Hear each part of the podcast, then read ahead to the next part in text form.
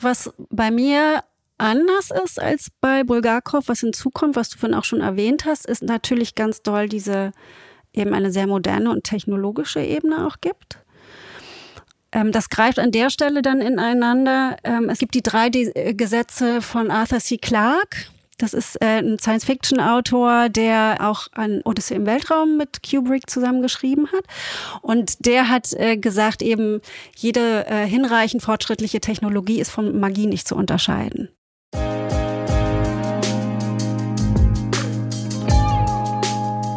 Dear Reader, der Podcast über das Lesen. Co-produziert von Burg Hülshoff, Center for Literature.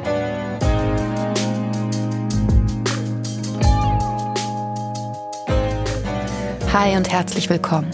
Mein Name ist Mascha Jakobs und ich spreche in diesem Podcast mit AutorInnen über die Texte ihres Lebens, über die Wege, auf denen sie zu ihnen finden, wie das Gelesene sie verändert und wie oder ob für sie Lesen und Schreiben zusammengehören.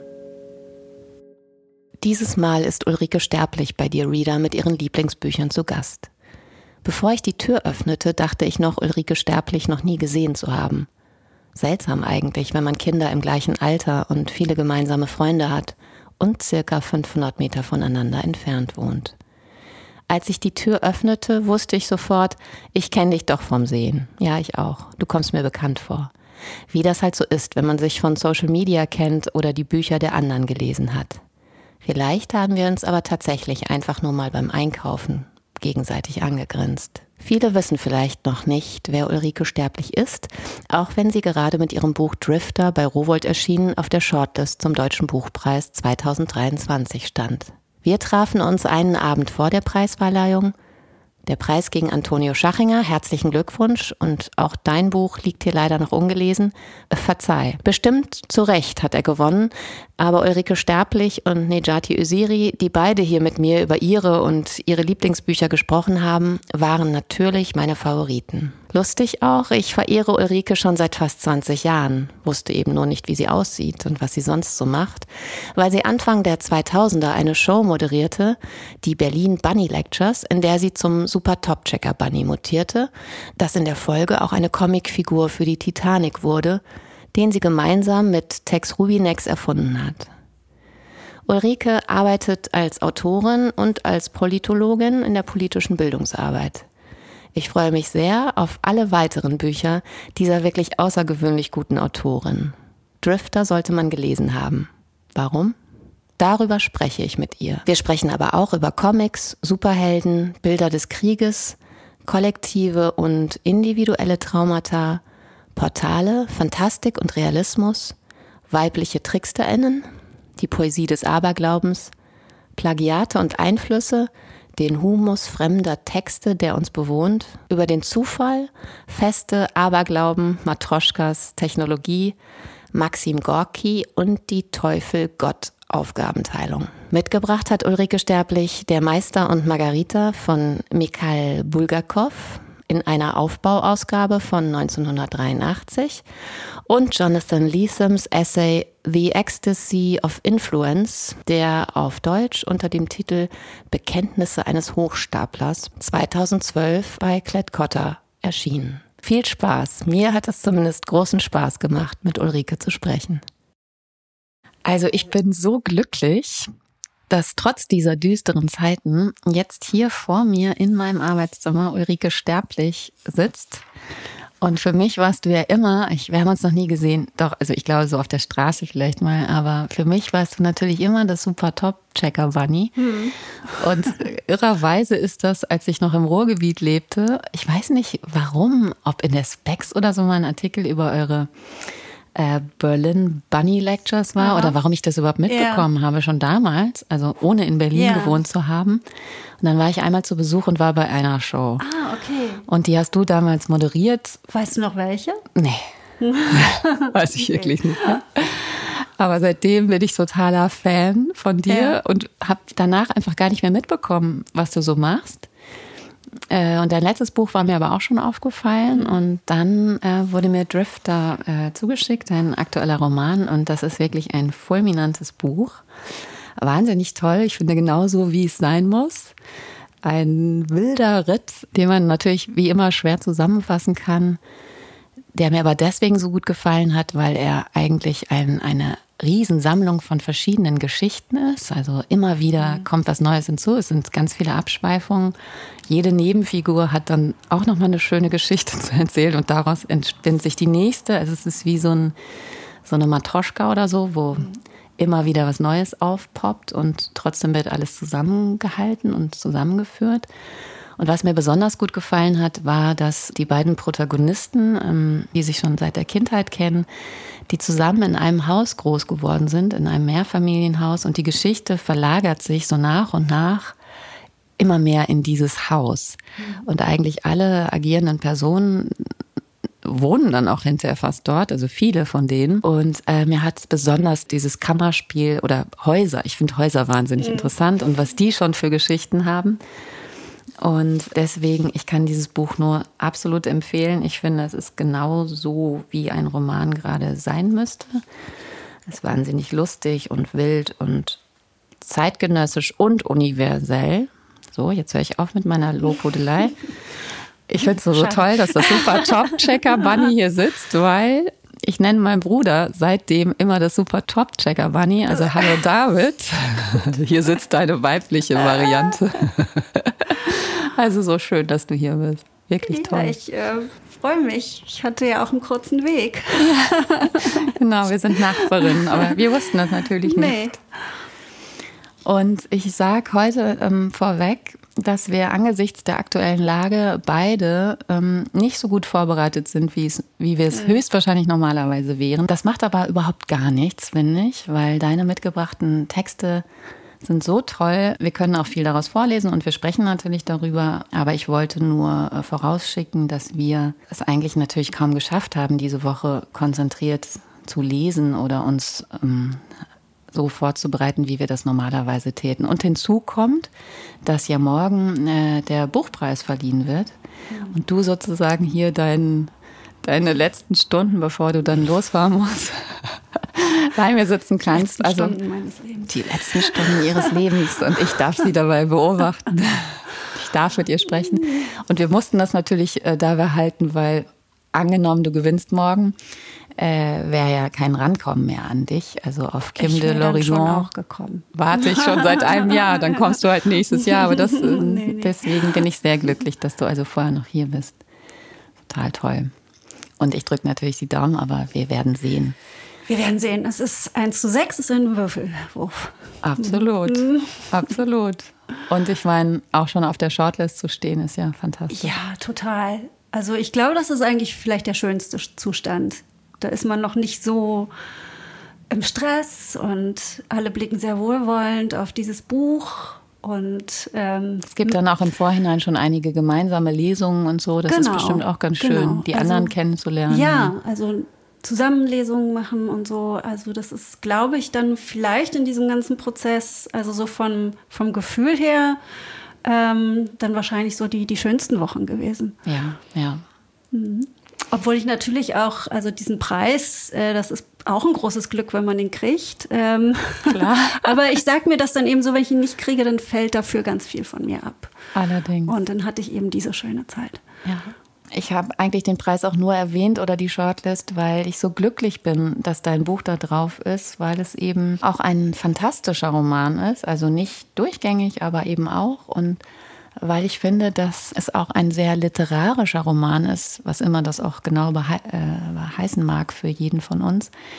Aber es hat mich sehr gefreut, dass dieses Buch da drauf ist, weil ich finde, dass eben, genau, ich, also würde ich es schaffen, ein Buch zu schreiben, würde ich auch versuchen, so ein lustiges, wildes, referenzgesättigtes, krasses, oberkluges Buch zu schreiben. Also äh, wirklich fantastisch. Kauft euch das alle, Drifter, bei Rowold erschienen.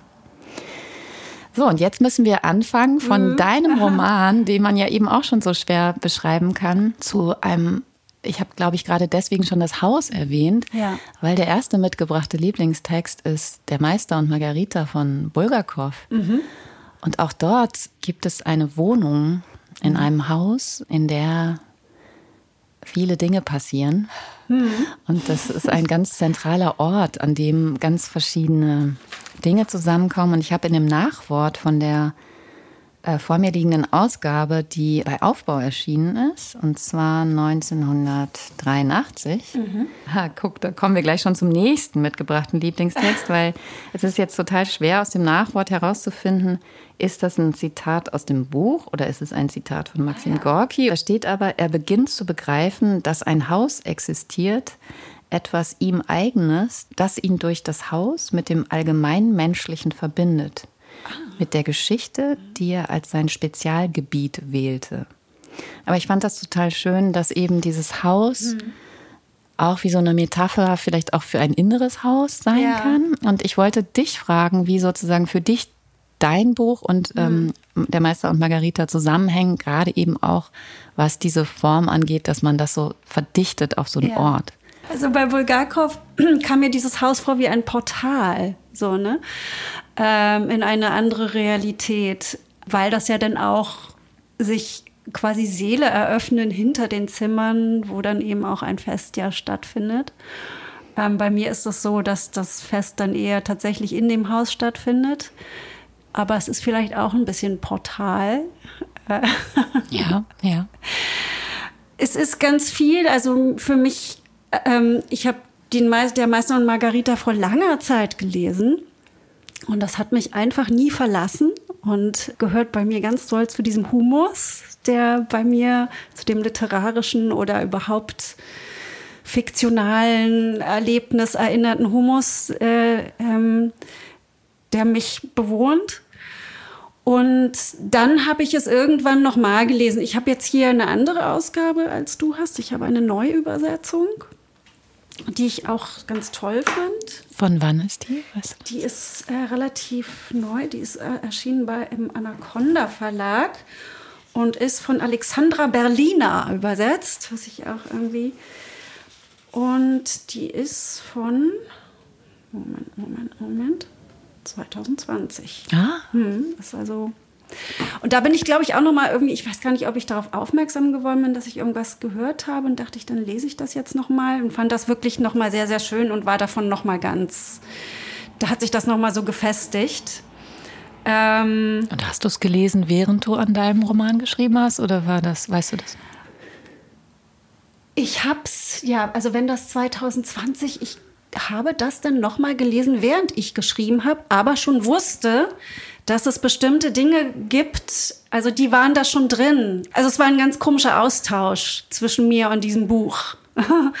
und ja klar, darum habe ich es natürlich auch mitgebracht. Und zum einen natürlich dieses Haus, also diese, ähm, wo, dieses Haus, in dem sich dann Dinge verdichten und Menschen zusammenkommen, aber auch dieser Anfang.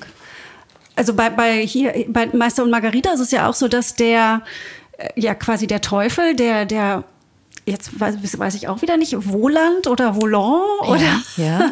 ich würde Wohland, Wohland sagen. Der Wohland, der taucht also auf und macht eine Prophezeiung, dass also einer dieser beiden äh, Figuren gleich stirbt, enthauptet wird.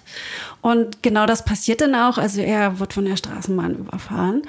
Und so fängt mein Buch ja auch an. Ähm, also nicht genauso, aber es taucht auch die Vika auf, also die wie der Wohland mit V beginnt manchen Übersetzungen beginnt der Wohland auch mit W, aber bei mir beginnt er mit V. Und ähm, die macht auch eine Prophezeiung, dass es einen Blitz geben wird. Und eine der Figuren wird dann eben vom Blitz getroffen, stirbt nicht. Also man könnte sagen, bei mir ist das alles ein bisschen, viele Dinge sind nicht so krass. Fast. Ja, genau, weil man muss sagen, dass bei der Meister und Margarita in diesem Haus ja auch ständig Leute verschwinden genau. und vieles brutaler ja. ist, als du es jetzt in es deinem Buch Es ist viel Buch brutaler. Es ist ja auch eine, ähm, Bulgakov schreibt über den Stalinismus, ne? Und das tue ich ja nicht. Ja, aber du schreibst auch über zeitgenössische genau. Ereignisse und das ist, genau das ist auch, glaube ich, das, was man da gut wiedererkennt, diese Struktur äh, der Meister und Margarita, natürlich weiß man, dass sich das auf diese Zeit bezieht, also wissen mhm. wir vor allem heute.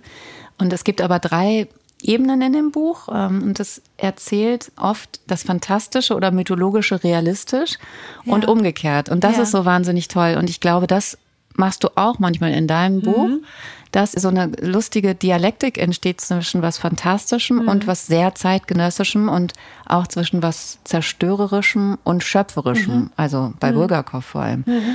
Und diese, diese Dialektik, die macht halt vielleicht das, was ich jetzt als, am Anfang als literarisch bezeichnet mhm. habe, dass man sich da ja auch immer aussuchen kann, wem man da folgt. Also ich meine, zum Beispiel Bulgakov, dieses Teufelsmotiv, was mhm. du auch wieder aufnimmst, mhm. bezieht sich schon auf ganz viele Teufelsmotive mhm. bei Gorki, bei Dostoevsky und Goethe, mhm. obviously, weil mhm. er steigt mhm. auch mit einem Goethe-Faust-Zitat ein. Und du ähm, hast sozusagen aus dem Teufel, der auch bei Bulgakov schon von verschiedenen Figuren umringt ist, und du hast so eine ganze Gang gebaut, scheint mir. Die Gang ist allerdings auch bei Bulgakov drin. Also der hat ja auch, ne, darum ist ja fast immer eine Katze ja. auf, dem, auf, den Covern vom ja. Meister Margarita. Ja. Also der hat ja auch zwei Adjutanten oder drei sogar, noch so eine Hexe und eben diesen Kater. Das teilen wir durchaus auch, die Gang. Also ich, ja, und ich habe auch eine, also bei und mir ist eine es, andere Gang. Ich habe eine andere Gang, ja. Mhm. Die ist toll. Und sie hat eine Gang. weibliche Anführerin. Ganz genau. Das haben wir gerade schon gehört, die Vika. Ja. Aber ich wollte gerade eine Stelle vorlesen, wo du in Drifter beschreibst, was, ah, die, ja, was ja, dieses Freundschaftspaar mhm. auf einmal erkennt, ja. äh, welche Vorläufer vielleicht diese Gang haben könnte, also aus der Literatur oder Film- oder Seriengeschichte. Jetzt muss ich nur die Stelle finden, habe ich mir gerade eigentlich markiert. Aber vielleicht kannst du erstmal beschreiben, wie du diese Gang, äh, weil das ist jetzt vielleicht eine, eine Metaebene mhm. zu weit, wie du diese mhm. Gang beschreiben würdest. Und ich suche derweil die Stelle, wo die Freunde überlegen, woher die Gang kommt. Also die Gang ne, mit, der, mit der weiblichen Anführerin Vika besteht aus äh, Jazz, die heißt eigentlich äh, Jezebel. Auf, auf einem Überweisungsträger kommt dann auch raus, dass sie im Nachnamen heißt sie Guevara. Ja, die ist so ein Glitzergirl.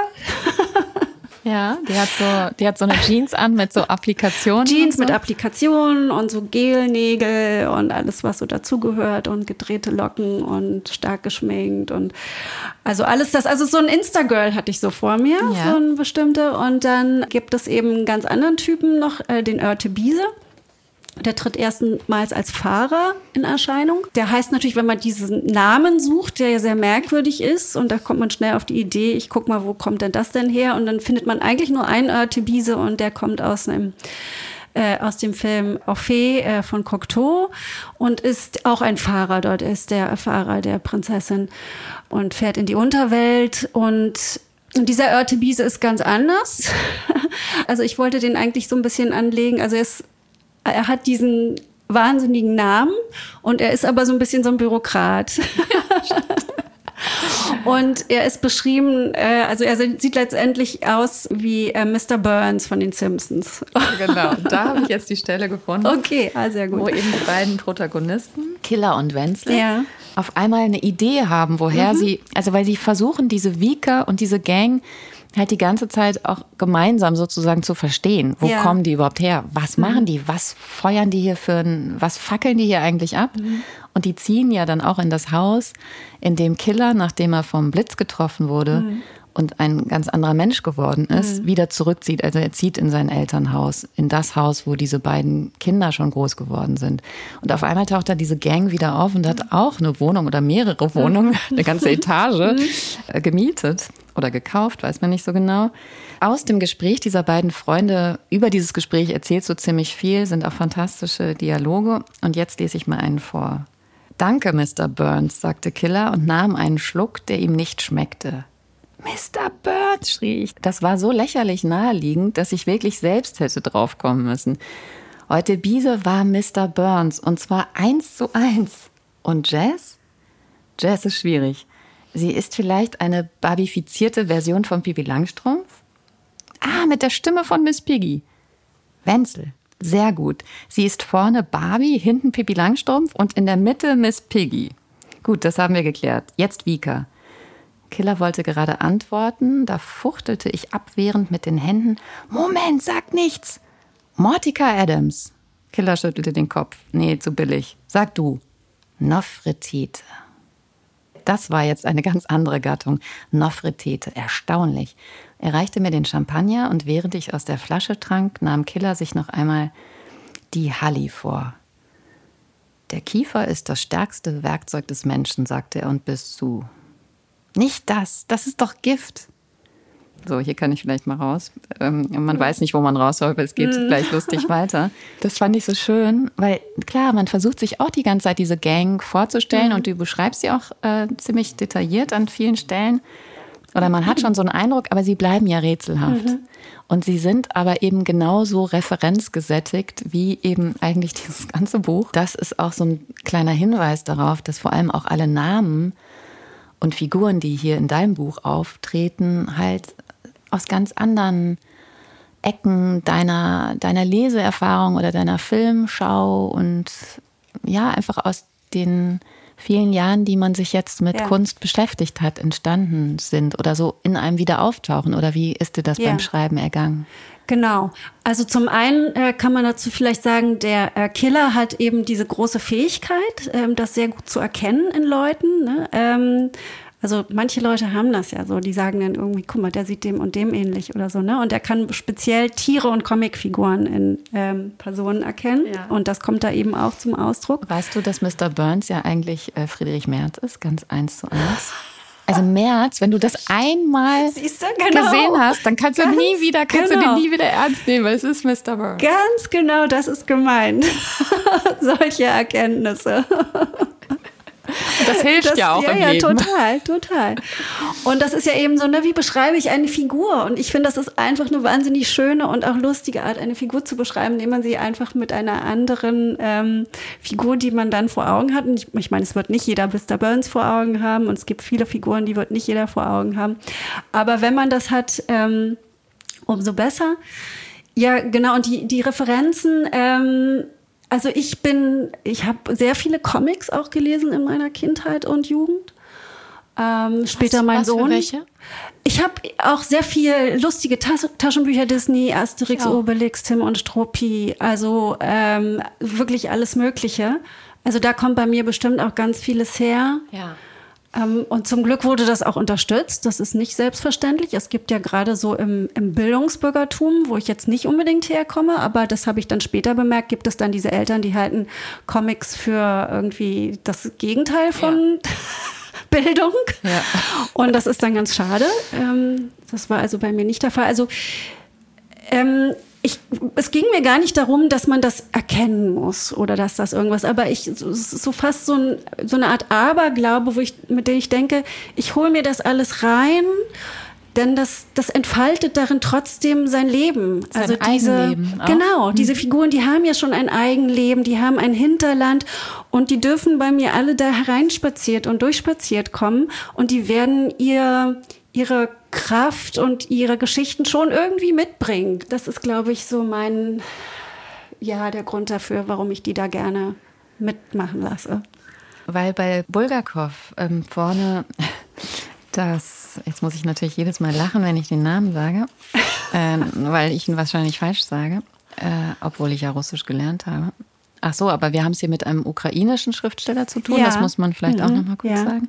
Und er hat seinem Buch, also Der Meister und Margareta, vorangestellt, nun gut, wer bist du denn? Ein Teil von jener Kraft, mhm. die stets das Böse will und stets das Gute schafft. Mhm. Von Goethe, Faust. Und das ist interessant, weil seine Teufelskonzeption, wie ich im Nachwort gelesen habe, also es ist ein Teufel, der fast sympathisch ist und der für Gerechtigkeit sich einsetzt. Also der, der dreht wirklich mhm. dieses, dieses, dieses Teufelsmotiv mhm. in der Literaturgeschichte sozusagen einmal um. Und bei dir bleibt es vielleicht in Drifter auch so ein bisschen unbestimmt, es indifferent? Ist unbestimmt, aber auch eher so. Ne? Also ich würde sagen, letztendlich ist eher Vika eher sympathisch als unsympathisch. Ja, definitiv. Ja. Ich, ich mhm. finde Vika total toll. Ich will Vika auch in der ähm, U-Bahn treffen. Und dann habe ich bei Goethe gefunden, auch in diesem wirklich sehr guten Nachwort, aber Glaube ist die Poesie des Lebens. Ah ja, hm, das hatte ich jetzt nicht auf dem Schirm. Hm. Und weil du das gerade gesagt ja. hast, dass das für dich auch fast wie ein Aberglaube ist, dass ja. sozusagen die fast wie so Freundinnen mit hereinkommen, ja. bestimmte Figuren oder bestimmte Motive oder Referenzen, äh, dann ist man man schreibt ja auch nie, ne, Nejati Osiri hat das so schön gesagt, man schreibt ja auch, die Leute tun immer so, als wäre das Schreiben ein ach so einsamer mhm. Prozess. Aber wir schreiben ja auch alle, indem wir über das Geschriebene sprechen und Freunde haben, die auch schreiben oder Leute, die auch nicht schreiben. Man erzählt sich gegenseitig was. Also das Schreiben ist ja gar nicht so ein einsamer Prozess, wie es immer heißt. Oder wie siehst du das? Nein, also gar nicht. Also nicht in dem, es ist natürlich einsam in dem Sinne, dass ich alleine zu Hause sitze. Ich kann mich auch nicht gut konzentrieren. Also wenn ich jetzt in irgendwie so, ich habe mal eine Zeit lang versucht, irgendwie mich in Bibliotheken zu setzen und so, das fand ich schwierig. Aber natürlich ähm, eben, ne, wir sprachen eben gerade schon über diesen Humus. Man ist bevölkert in seinem Kopf und seinem Empfinden von Ideen, von Gesprächen, von anderer Literatur, von Filmen, von also tausenden Sachen. Ja, wir alle bringen das ja mit uns und und diese Teufelsfigur, das fiel mir eben gerade noch mal ein. Also ich bin sehr katholisch aufgewachsen, in Berlin zwar. Also meine äh, Familie kam Berlin aus und Katholizismus ja, also kam aus, aus, aus, aus Ostpreußen mhm. und mhm. ähm, das ist, glaube ich, war damals auch eine sehr abergläubische Region, mhm. scheint mir so. Mhm. Und wenn man dann so aufgewachsen ist, dann entkommt man dem Teufel nicht. Also der, der ähm, ah ja, wächst, für mich spielt der man nämlich wächst gar keine mit dem Rolle. Teufel auf. So. Ah, das ist interessant. Und ich hatte auch als Kind große Angst vor dem Teufel. Und ich glaube, man entkommt Ängsten letztendlich am besten dadurch, dass man ihnen begegnet. Ich weiß nicht, ob das jetzt direkt von Freud kommt, aber wenn man in seinem Traum einen, einen Albtraum hat, dann löst man ihn am besten auf, indem man auf die Albtraumfigur zugeht. Und so macht man das dann eventuell auch mit den, den Figuren, die einem als angstmachend eingeimpft wurden. Man, man macht sie sich zu Vertrauten und fragt sie, bist du eigentlich so ein, bist du wirklich böse? Und dann erfährt man vielleicht, na, vielleicht ist er das gar nicht. Und ich habe mich tatsächlich auch mit dem Teufel befasst äh, in der Literatur und äh, in der Theologie. Und das ist ja eine Figur, die über Jahrhunderte für die, äh, für die Kultur eine Riesenrolle gespielt hat. Die füllt Bibliotheken so. Ne? Ja. Also einfach allein die Frage, wie erklärt sich die Kirche eigentlich die Existenz des Teufels? Das ist ja eine herrliche Frage. Und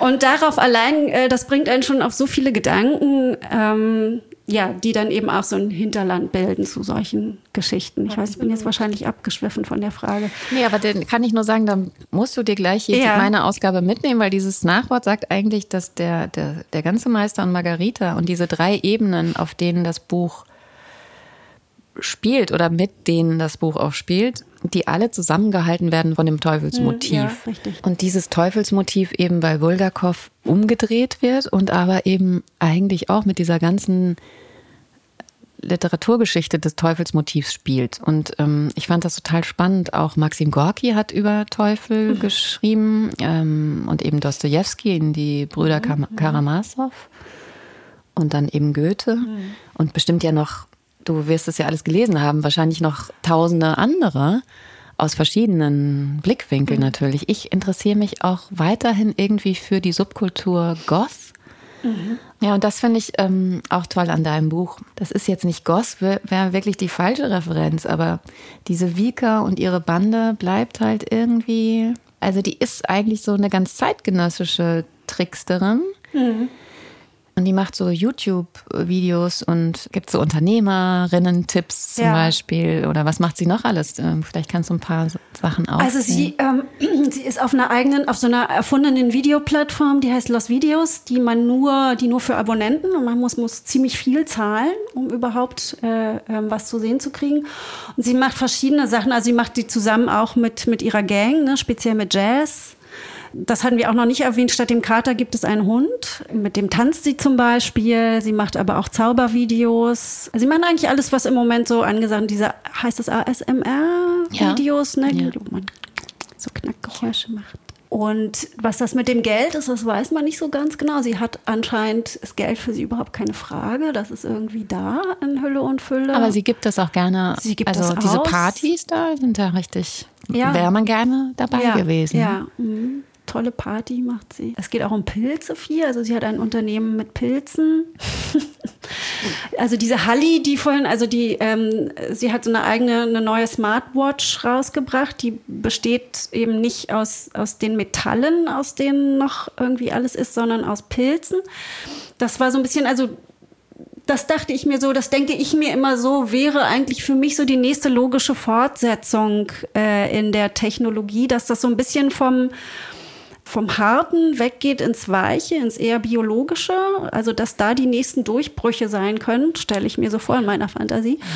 Und da habe ich dann auch extra noch ein Buch zugelesen von ähm, Merlin Sheldrake, dem Sohn von Rupert Sheldrake, mhm. der auch ein etwas eine äh, schillernde Person ist.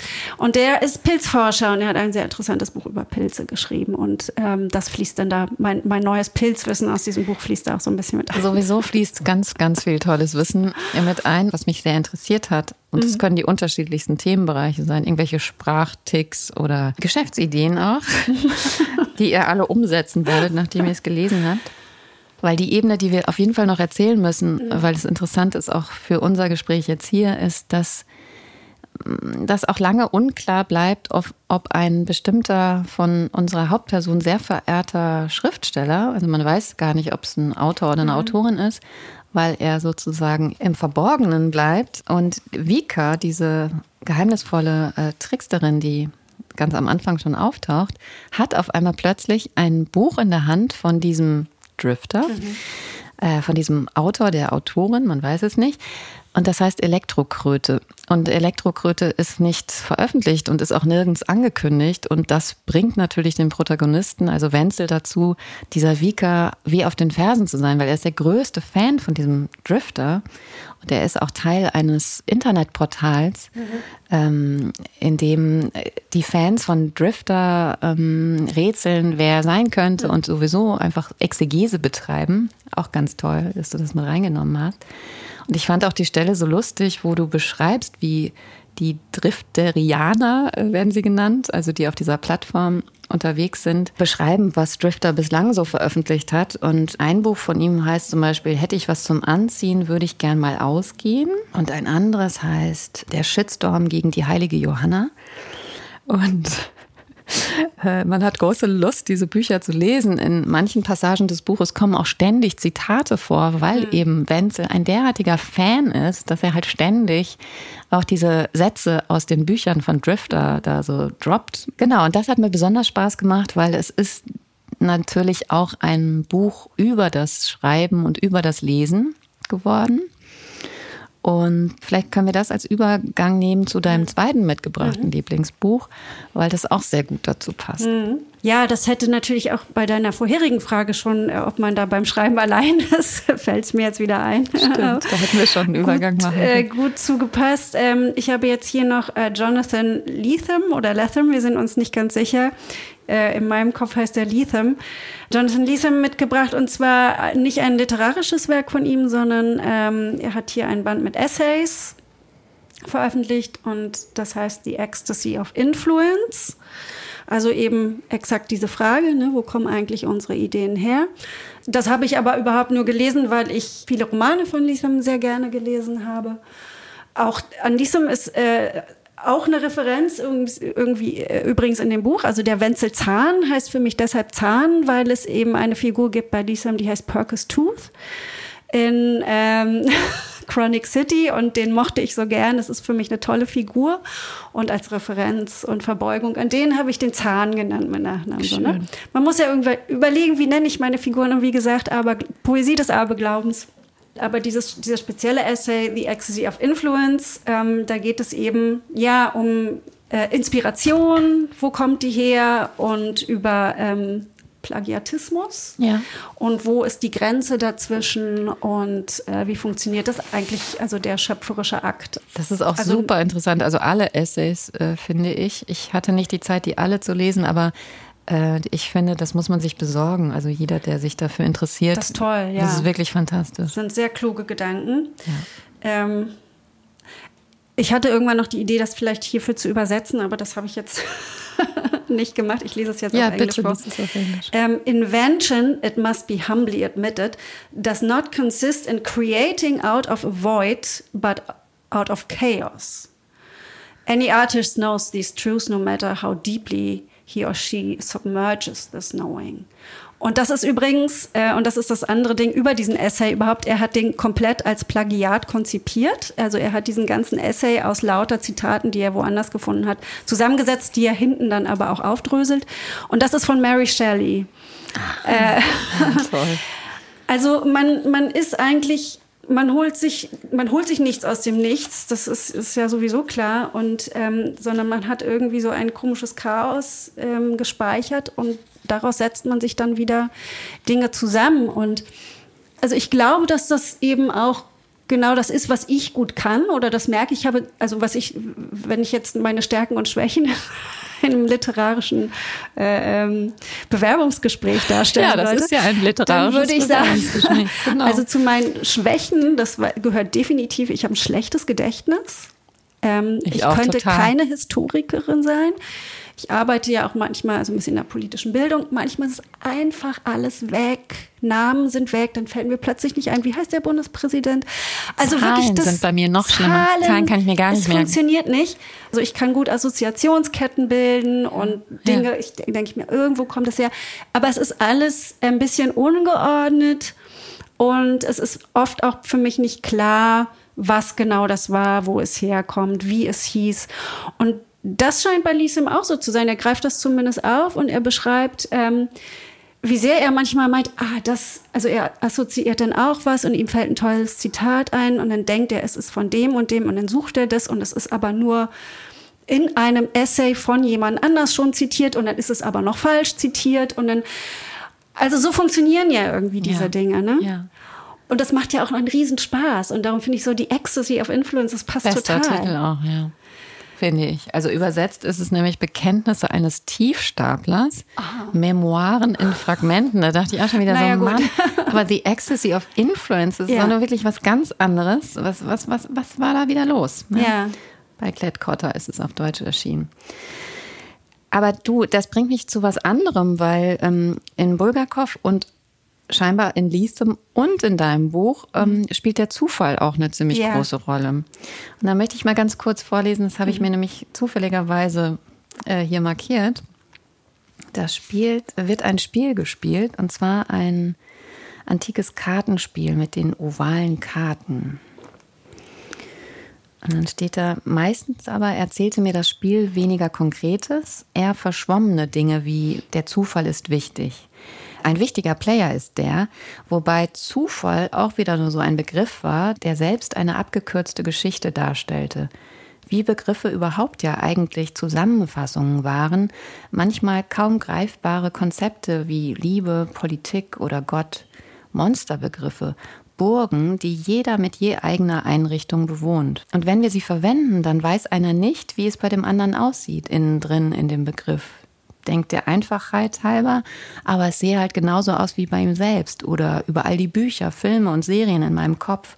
Ob ich die alle überhaupt noch von der Realität unterscheiden konnte? Ob die Realität längst unter Druck geraten war, unter der riesigen Last der Fiktion, an der sie sich messen lassen muss.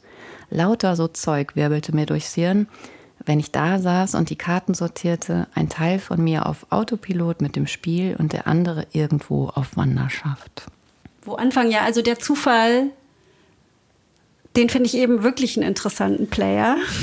In deinem ganzen Text ist das ja, das Art, ist das, der, das, das ist ja genau. Also darum sage ich, ich, ich, ich kann dazu kaum was sagen, weil das dann, weil das so grundlegend äh, dafür ist, dass es sich wirklich, also das webt sich so als als Faden. Man äh, trifft sich auch zufällig nochmal. Und es passieren wirklich ganz viele. Also, ich habe ja gerade schon versucht zu erklären, dass ja auch eine Geschichte auf die nächste folgt und dass es wie so ein laterales Denken ist, was du da so ausbreitest. Und die Verknüpfungen oder die Berührungspunkte sind oft zufällig. Navid Kamani hat mal einen schönen Essay über den Zufall geschrieben. Das würde mir noch einfallen. Da versucht er das auch alles zusammenzuziehen, also aus den verschiedenen Künsten und aus der Philosophie was der Zufall und auch aus der Theologie, was der Zufall sozusagen für ein Konzept ist Ja. für ihn. Das habe ich auch total gerne gelesen. Und lustigerweise will es der Zufall, dass in diesem tollen Nachwort von der Meister und Margarita äh, ein Tagebucheintrag von Afigonervov ist. Fragt mich nicht, wer das ist, aber ich glaube, alle Russophilen werden es wahrscheinlich wissen. Und da steht was über Gorkis Teufelskonzeption. Nach Afigenevovs Tagebuchnotizen sollte auch Gorkis Teufel eine, jetzt Zitat, Verschwörung der Zufälligkeiten organisieren, damit die Menschen durch diese Zufälle miteinander in Berührung geraten und dadurch ihre inneren Eigenschaften, ihre Alltagsabnormitäten enthüllen. Der Teufel verrückt die Dinge und unterschiebt Briefe. Der Teufel schafft die äußeren Motivationen für die Entwicklung der Handlungen der Menschen in ihrer Alltagsumgebung. Zeitweilig lächelt er höhnisch. Ja, das ist natürlich ganz toll. Das ist super schön, ja. oder? Ja. Ja, das und das passiert in deinem Buch und das ja. passiert auch in der Meister und Margarita, ja. weil der Alltag spielt eben auch eine Rolle. Also es sind jetzt nicht nur so wilde Partys oder Geschäftsideen und YouTube-Channels, in denen wir oder Blitzeinschläge, äh, sondern der Alltag spielt auch eine Rolle und eben auch das Aufwachsen in diesem Haus, in das man wieder zurückkehrt durch verschiedene Zufälle. Wobei ich eben, äh, eben genau diesen Begriff Zufall dann eben da, also eben auch oft missverständlich finde. Darum habe ich, ist, ist das sehr gut, dass du diese Stelle gerade gelesen hast. Zufall ähm, hat ja was mit Zeit zu tun. Also das ist eben, das wollte ich auch da drin unter, das kommt auch mehrmals vor. Zufall heißt ja für die meisten, dass es so was Egales ist. Und so meine ich das aber gar nicht. Also das, was wir in unserem Alltag als Zeit erleben, ist ja nicht das, was die Physik als die Größe Zeit beschreibt. Und das kommt auch in der Literatur häufig vor. Also was ist eigentlich Ursache und Wirkung zum Beispiel? Ähm, ein anderes Buch, was ich sehr gern mag, ist ähm, Slaughterhouse Five, wo ja der, ähm, die Hauptfigur Billy Pilgrim auch in ein anderes Zeitverständnis kippt, dadurch, dass er entführt wird von Außerirdischen. Ne? Von wegen, mein Buch ist so abgedreht. Es ist in einer Gut, also bei Slaughterhouse Five, einem berühmten Werk der Weltliteratur, wird er äh, äh, die Hauptfigur. Aber das ist natürlich auch eine Metapher für ein Trauma, das er erlebt hat, ne? nämlich das, die, die Bombardierung von Dresden und wo er eben auch äh, in Frage stellt, ist eigentlich Zeit wirklich so eine, eine Abfolge von, von, von Dingen, weil die, die Einwohner des äh, Planeten Tralfamador, die müssen darüber immer lachen, wenn er das so sieht und sagen, nee, wir sehen, also das ist mehr wie Orte, die sind gleichzeitig, also Orte sind ja auch gleichzeitig da. Ich sehe jetzt gerade nicht, was in Kanada passiert, aber ich weiß, Kanada ist da. Also ich weiß, dass an verschiedenen Orten Dinge gleich. Das muss ich nicht das muss ich nicht sehen. Und so ähnlich geht es denen mit der Zeit, die sie auch betrachten wie ein Gebirge. So ist das da beschrieben. Und das finde ich eben auch, also auch vom physikalischen her einen wahnsinnig interessanten Gedanken, wie ähm, was Zeit überhaupt ausmacht. Absolut. Und auch das Konzept von Simultanitäten. Nur dann sind wir jetzt wieder in der Literatur und du sitzt vor der Schwierigkeit, dass du sozusagen zwar wilde Geschichten erzählen kannst, aber ja. du musst sie ja irgendwie zusammenhalten. Ja. Dann gibt es ja auch noch natürlich den Unterschied zwischen Erzählzeit und erzählter Zeit, mhm, der in der mhm. Literatur ja so eine große mhm. Rolle spielt. Ja. Das heißt, man muss sich ja auch die ganze Zeit fragen, während man schreibt, versteht man jetzt, dass das eine sich lang anfühlende Zeitspanne ja. ist? Oder ist, weißt du, also so, ja. so Fragen mhm. kommen ja beim Schreiben auf, wenn man daran denkt, wie der Leser mitgenommen wird. Ja. Das finde ich total spannend. Gleichzeitig auch Zufall und Schicksal. Also dadurch, dass der Aberglaube, also was wir gerade mit Goethe mhm. gesagt haben, äh, die Poesie des Aberglaubens, da das auch so eine große Rolle in dem Buch, in beiden Büchern mhm. spielt, kannst du gar nicht einfach eindeutig sagen, das sind hier nur Zufälle. Mhm. Weil das, das würde ja das ja. ganze andere Konzept ja, ja, des Aberglaubens, also mhm. der, Mag der Zahlenmagien mhm. oder der, der, das alles wie so Matroschkas auf einmal ineinander passt, das würde ja dadurch konterkariert werden. Ja, da fällt mir jetzt nur gerade ein. Dass deswegen bleibt es immer dialektisch, auch in deinem Buch. Ja. Das bleibt da dialektisch, was bei mir anders ist als bei Bulgakov, was hinzukommt, was du vorhin auch schon erwähnt hast, ist das natürlich ganz doll diese eben eine sehr moderne und technologische Ebene auch gibt. Ähm, das greift an der Stelle dann ineinander. Ähm, es gibt ja diesen berühmten, berühmtes Zitat, es gibt die drei Gesetze von Arthur C. Clarke. Das ist äh, ein Science-Fiction-Autor, der ähm, auch an äh, äh, Odyssey im Weltraum mit Kubrick zusammengeschrieben hat. Und der hat äh, gesagt, eben jede äh, hinreichend fortschrittliche Technologie ist von Magie nicht zu unterscheiden.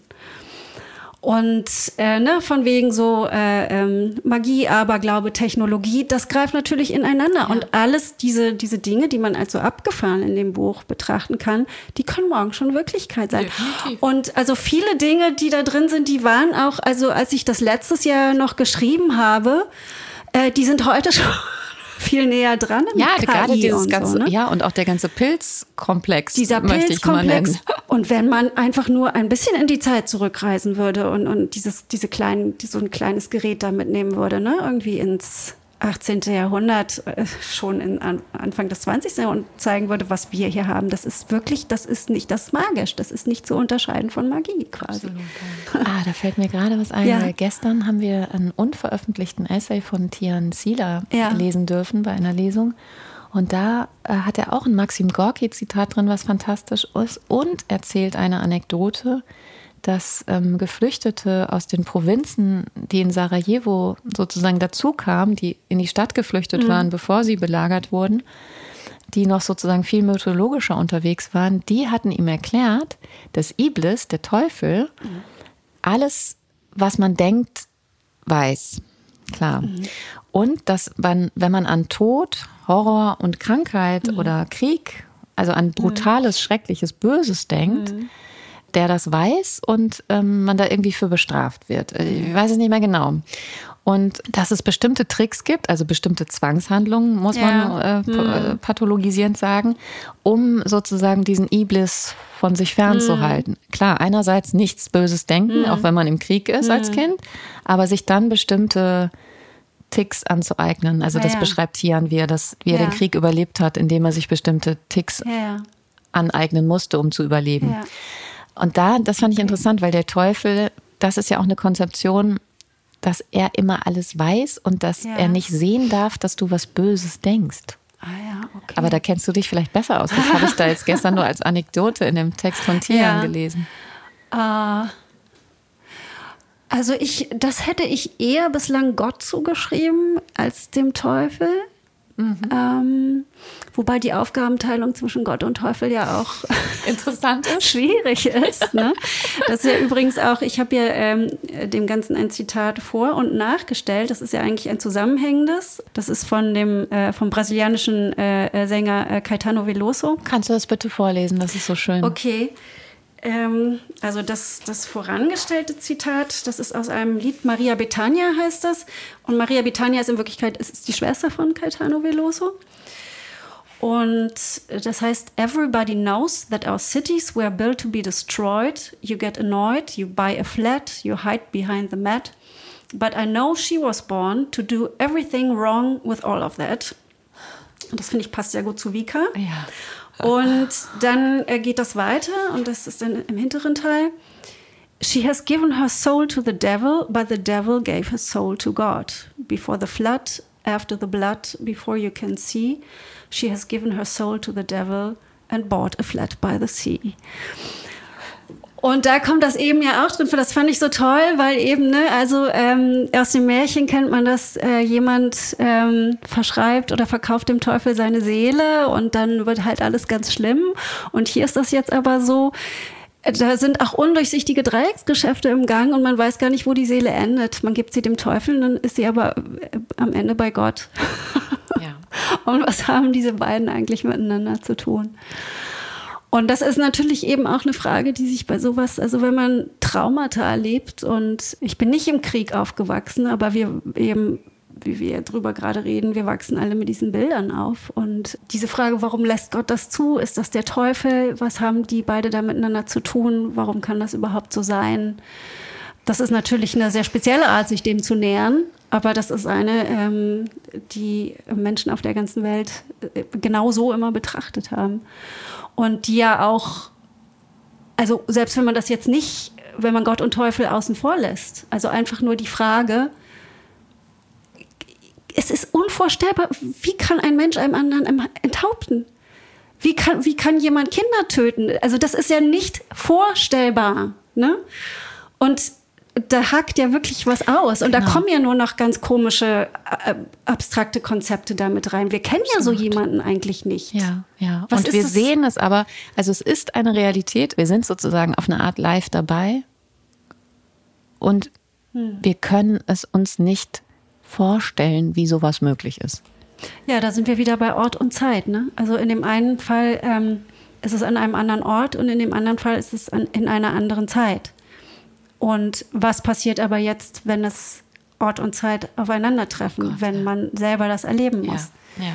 Und das ist dann das, was man mit Trauma beschreibt. Und, und ein das, kollektives Trauma, glaube ich, gerade. Es gibt ja kollektive Traum Traumata, individuelle Traumata. Und ähm, die schmeißen da natürlich, also es gibt, es gibt auch kleine Traumata in aller unserer Leben. Also ich, es erlebt man und ähm, man weiß auch, wie viele Leute da, bei vielen Leuten, wie, dass man mit Panikattacken reagieren kann, dass man mit ähm, mit einer zerstörten Seele reagieren mit kann. Ticks ähm, oder mit, auch mit Ticks, kleineren also, Sachen. Also äh, mit ja. kleineren, mit größeren äh, Dingen, ähm, die dann passieren. Aber man geht da nicht unbeschadet raus. Nee. Nee.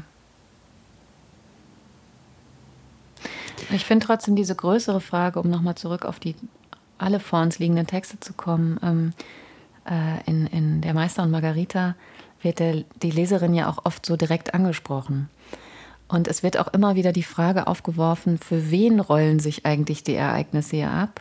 Wer ist der Held dieses unmöglichen Romans? Also wer, weil es ja eben auch drei Ebenen hat, für wen wird er eigentlich erzählt? Weil es geht auch um einen Roman, den Bulgakov selbst äh, vorher versucht hatte zu schreiben, aber aus sehr verschiedenen, sehr brutalen äh, eben auch stalinistischen Gründen sozusagen nicht äh, schreiben konnte. Und dieser Roman ist auch ein Roman im Roman. Mhm. Ähm, das kann man wirklich sehr schlecht beschreiben. Es klingt jetzt so super kompliziert, ist es aber eigentlich gar nicht, wenn man es liest. Aber ich wollte sagen, dass das auch deswegen also ein wahnsinnig zeitgenössischer Roman ist, Total, meines ja. Empfindens nach, weil mhm. erstens hast du diese direkte Adressierung und du weißt auch die ganze Zeit nicht, Ivan, der Hauslose, ist mhm. manchmal auch verschiedene Ivans. Und dann kommen diese verschiedenen Zeitebenen und auch natürlich örtlichen Ebenen rein. Aber das heißt, der Leser ist die ganze Zeit auch fast angesprochen, mhm. diese abstrakteren Fragen so mit zu, zu, zu denken. Mhm. Und das passiert sozusagen in deinem Roman fast automatisch, weil man da so wie so ein, wie so ein Achterbahn ist vielleicht falsch, aber man wird da halt wie in so einen hm. Sog reinge, in so ein hm. laterales Denken so reingerissen. Äh, da bleibt einem fast kaum die Zeit, darüber nachzudenken. Das wäre jetzt beim zweiten Lesen, äh, würde ich mich nochmal darauf konzentrieren. Äh, und weil du jetzt ja auch ganz viele Dinge gesagt hast, die ich natürlich nicht wissen konnte und deswegen hätte ich jetzt Lust, das nochmal zu lesen. Ich glaube nur, dass diese ganzen Fragen eben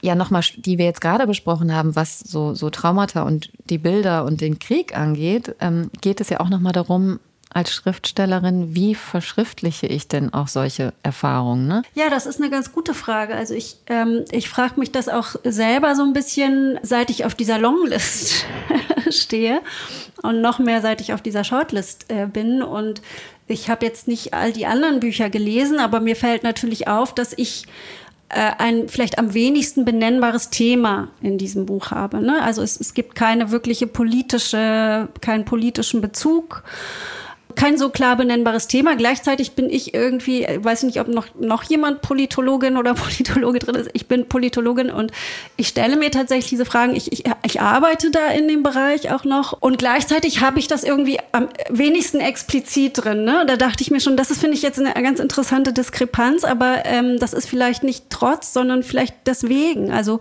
vielleicht ähm, suche ich da eher die Umwege um über Dinge zu sprechen und wühle eben genau in diesem Humus und versuche Bilder zu finden. Ja. Absolut. Und deswegen habe ich, glaube ich, jetzt nimmst du mir da, jetzt erklärst du das, was ich am Anfang so ein bisschen kryptisch gesagt habe, dass ich denke, dass man gerade genau so einen Roman schreiben müsste, wenn ich in der Lage wäre, weil ich das genauso toll finde, dass es nämlich nicht vordergründig äh, politisch ist, aber hinterrücks permanent, ja. Äh, also auch oft um die Ecke gedacht oder so. Und ich glaube ja, dass Kunst, ähm, da haben natürlich viele Leute eine ganz andere Meinung, aber ich glaube, dass man Politik machen muss oder polit als Politologin politische Arbeit mhm. macht oder man als Mensch in seinem Kiez Politik mitgestaltet oder auch nur mhm. innerfamiliär oder so. Aber dass die Kunst für mich zumindest langweilig wird, wenn sie ostentativ politisch mhm. ist. Das heißt nicht, dass ich nicht froh bin, dass wir endlich viel mehr Literatur aus ganz anderen Erfahrungsräumen und so weiter haben, die ich auch alle hochpolitisch finde. Also das mhm. meine ich damit nicht. Aber wenn ein Roman so schrecklich ostentativ politisch sein will, dann interessiert mich das irgendwie mhm. nicht. Oder auch bildende Kunst sehe ich da genauso. Und das ist auch das Tolle, um nochmal auf der Meister und Margarita jetzt ein letztes Mal zu kommen. Das ist ihm halt so wahnsinnig gut gelungen, dass man ja weiß, dass man das vor der Folie des Stalinismus ja. und auch der Schwierigkeit als Schriftsteller in dieser Zeit äh, überhaupt publizieren zu dürfen. Also der Roman wurde ja auch äh, erst 30 Jahre nach seinem mhm. Tod mhm. Mhm. Äh, als Fortsetzungsroman mhm. in einer Literaturzeitschrift veröffentlicht und dann erst 73 äh, wirklich in Russland Krass, ne? veröffentlicht, mhm. obwohl er schon ab 1928 daran gearbeitet hatte. Also das heißt, diese ganze Ebene spielt da ja auch eine große Rolle in diesem Buch, aber eben immer in schon auch in einer realen Geschichte oder so, die da erzählt wird über diesen Autor, mhm. dessen Roman wir ja auch lesen, Roman im Roman. Aber es ist halt nie, ähm, es ist kein Schlüsselroman. Also man kann zwar auch einzelne Figuren scheinbar auch auf einzelne dort damals lebende Politiker und so weiter zurückführen. Klar, wenn man sich da auskennt in der Zeit und historisch kann man sich das bestimmt als Schlüsselroman mhm. anschauen, aber es ist nicht als Schlüsselroman gedacht. Mhm. Und deswegen ist es so stark. Mhm. Ja finde ich. Ja, wahrscheinlich. Also ähm, als ich das das erste Mal gelesen habe, habe ich mir solche Fragen überhaupt nicht gestellt. Ne? Ähm, da war ich noch sehr jung, das hat mich einfach umgehauen und total beeindruckt und auch in dieser Opulenz, in der das erzählt ist. Und in dieser Komik. Ja. Also es hat ja fast sowas von Alice im Wunderland ja. teilweise, dachte ich so. Vielleicht ist es das Russische. Ich habe ja, vielleicht kann ich auch noch mal, ich, ich lese auch noch mal oh, eine Stelle ja, aus bitte. Bulgakov, die ich nämlich auch einfach für ihre Komik so toll finde. Und das ist eben die, wo wo der Wohland zuerst auftritt. Der Teufel. Der Teufel. Und nun, während der Redakteur dem Dichter gerade erzählte, wie die Azteken ihre Huitzilopochtli-Figuren, das sagt mir leider gar nichts, aus Teig kneteten, ist in der leeren Allee jemand erschienen. Danach, als es offen gesagt schon viel zu spät war, das auch schon sofort wahnsinnig komisch, als es offen gesagt schon viel zu spät war, dieses offen gesagt, legten verschiedene Behörden ihre Berichte vor, in denen dieser jemand beschrieben wurde. Beim Vergleich dieser Berichte kommt man aus dem Staunen nicht heraus. So besagt der erste, die Person sei klein gewesen, habe goldene Zähne gehabt und auf dem rechten Bein gehinkt. Der zweite behauptet, der Mann sei ein Riese gewesen, habe Platinkronen getragen und auf dem linken Bein gehinkt. Der dritte vermerkt lakonisch die Abwesenheit jeglicher besonderer Kennzeichen. Man muss schon zugeben, dass keiner dieser Berichte etwas taugt. Zuerst einmal hinkte der Beschriebene überhaupt nicht und war weder klein noch riesig, sondern einfach nur hochgewachsen. Was seine Zähne betrifft, so hatte er links Kronen aus Platin und rechts welche aus Gold. Er trug einen teuren grauen Anzug und westliche Schuhe ebenfalls grau. Die Baskenmütze von der gleichen Farbe war verwegen übers Ohr gezogen und unter seinem Arm klemmte ein Gehstock, dessen Knauf den Knopf eines schwarzen Pudels darstellte. Der Mann schien knapp über 40, der Mund irgendwie schief, sauber rasiert, dunkles Haar, das rechte Auge schwarz, das linke komischerweise grün. Die Brauen zwar beide schwarz, dafür jedoch die eine höher als die andere. Kurzum, ein Ausländer. Dieser letzte Zusatz nach diesem Absatz. Wahnsinnig also toll. Großartig. Und ich habe jetzt nachgelesen, dass klar war mir klar, dass das ein Klassiker der Weltliteratur ist und natürlich für die russische Literatur mhm. total wichtig. Aber es war wohl so ein Hype um dieses Buch, dass viele Russen einfach ganze Passagen und Szenen nachsprechen können, ah, ja. sich auch immer getroffen haben, um sich das gegenseitig aufzuführen. Ach, und das, also wenn das ein Buch kann, ja. äh, ich meine, dann braucht man nichts anderes mehr äh, mhm. schreiben danach. Und leider hat er das ja nicht mehr mitbekommen, ja. dass, es, äh, ja. dass es die Menschen so, so getroffen hat und äh, auch so einen Spaß macht, das zu lesen. Ja. Und es gibt ähm, für diejenigen, die gerade nicht lesen können, es gibt auch eine wahnsinnig tolle Hörspielfassung auf dem, äh, vom Bayerischen Rundfunk, wo es ja eh ähm, ein Riesenarchiv von tollen äh, Hörspielen und Gesprächen gibt.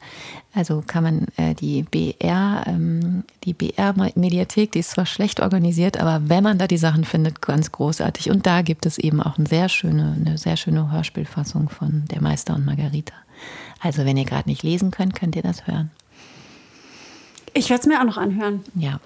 Auf jeden Fall. Mhm. So, und jetzt haben wir schon lange genug geredet. Ja. Ich, äh, du darfst jetzt endlich nach Hause gehen. Und ich bin dir total dankbar, äh, dass wir gesprochen haben und dass ich ähm, jetzt viel mehr weiß. Und endlich das super Top-Checker-Money gesehen habe. Ich weiß jetzt, wie sie aussieht. Ja, vielen Dank, Mascha, dass ich hier sein durfte. Das waren ganz tolle Fragen und es hat äh, irre viel Spaß gemacht. Ja, es macht total Spaß. Ich möchte weiter mit dir sprechen. So viel steht fest. Und viel Glück für morgen. Ach, danke. Danke. Ciao. Tschüss. Tschüss.